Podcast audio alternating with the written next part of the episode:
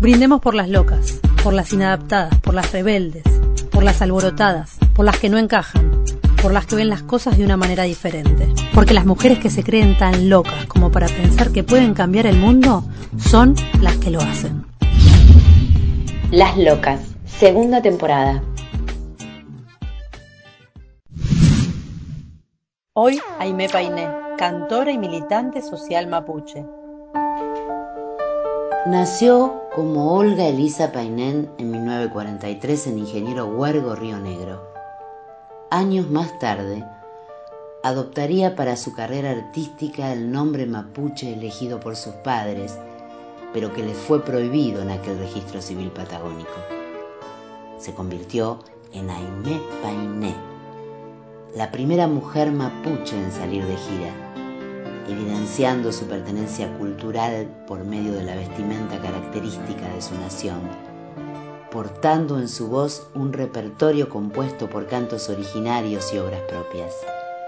Le decían la princesa mapuche. Fue en verdad una artista sólida y una pionera en la divulgación de las culturas originarias de América, especialmente la de su pueblo.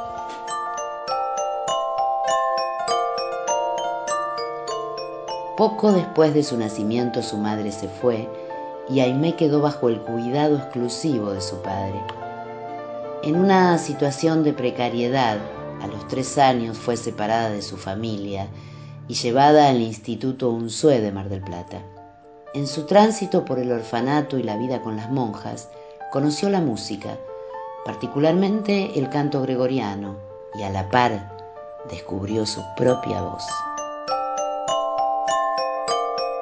Luego de unos años fue adoptada por el abogado y autor teatral Héctor Jean de Rosos y su esposa.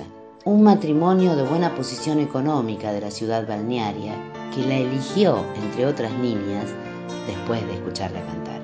Painé recibió educación musical desde pequeña, guitarra con Roberto Lara, canto con Blanca Peralta y Nina Cabancigua. En los años 70, ya una joven, se mudó a Buenos Aires y trabajó en modelaje, actuación y canto. En 1973 ingresó al Coro Polifónico Nacional, llegando a ser solista. Un año después, durante un encuentro coral latinoamericano en el que las diferentes delegaciones interpretaban canciones indígenas de sus países, Painé se dio cuenta de que el coro argentino no contaba con ninguna obra originaria en el repertorio. Este descubrimiento motorizó en ella un espíritu de búsqueda y un despertar del reconocimiento de sus propias raíces. Probablemente en aquellos días llegó por primera vez a sus oídos el nombre de Carmen Nahuel Tripay y en su voz la lengua de la tierra, el mapudungún. De escucha atenta, Painé, comprendió que los tonos de los cantos gregorianos de su niñez tenían muchas cercanías con el tayel, la canción sagrada mapuche. Eran tiempos de indagación y hallazgos. La amistad con un reconocido antropólogo argentino especializado en leyendas mapuches influyó mucho en Painé.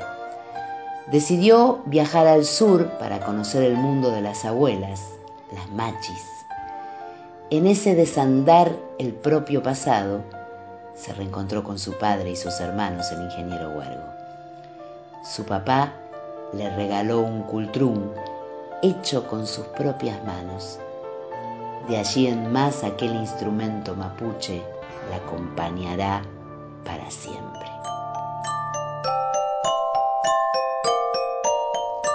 Ambos eventos se convirtieron para Aimé Painé en la puerta de acceso a la matriz ancestral de la que provenía.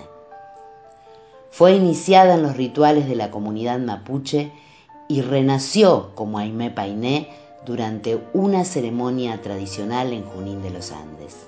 Painé solía transitar los caminos con su canto, visitaba escuelas en territorio patagónico para motivar el habla de la lengua mapudungún entre los niños militaba en comunidades tobas, collas, huichi, piliga, guaraní, para el encuentro entre estos pueblos y el mapuche, mientras realizaba investigaciones antropológicas con rigor científico. En agosto de 1987, su labor la llevó a Europa para participar en las sesiones de la Subcomisión de Derechos Humanos de las Naciones Unidas.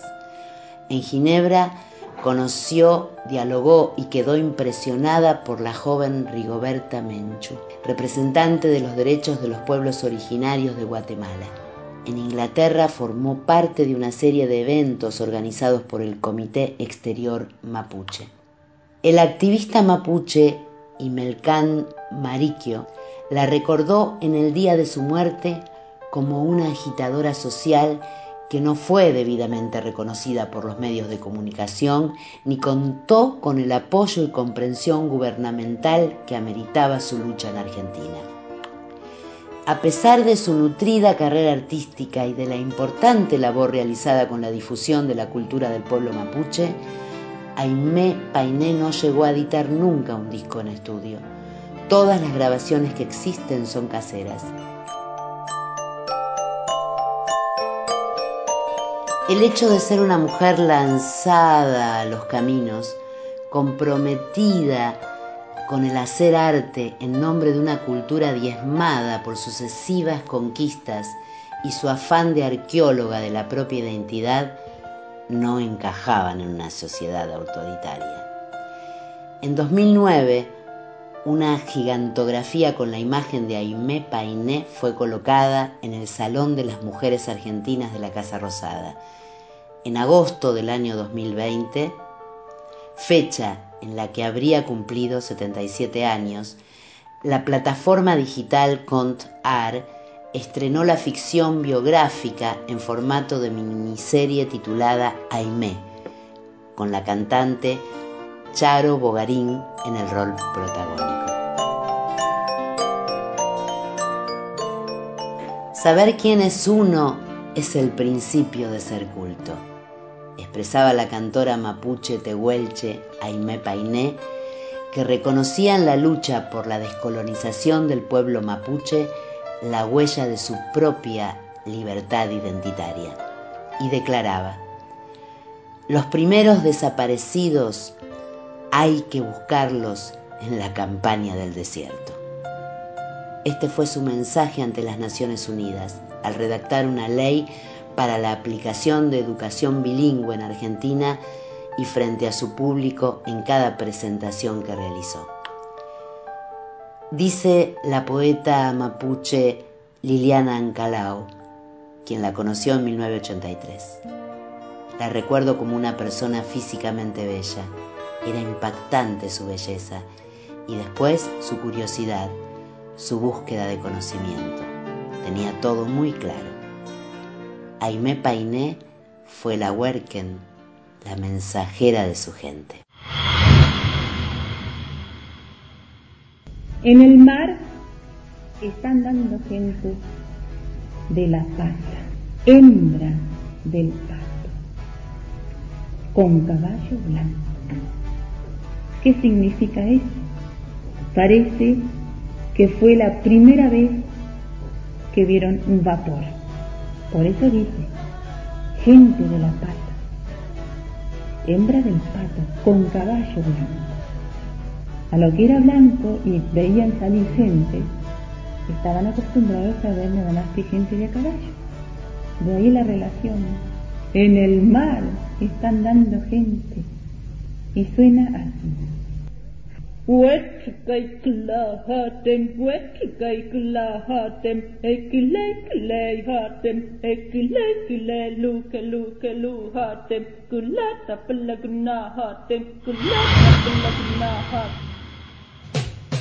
Con la colaboración en voz de Julia Funari. Esta fue una producción de Miel de Arcilla Contenidos. Para saber más de nosotras, búscanos en las redes.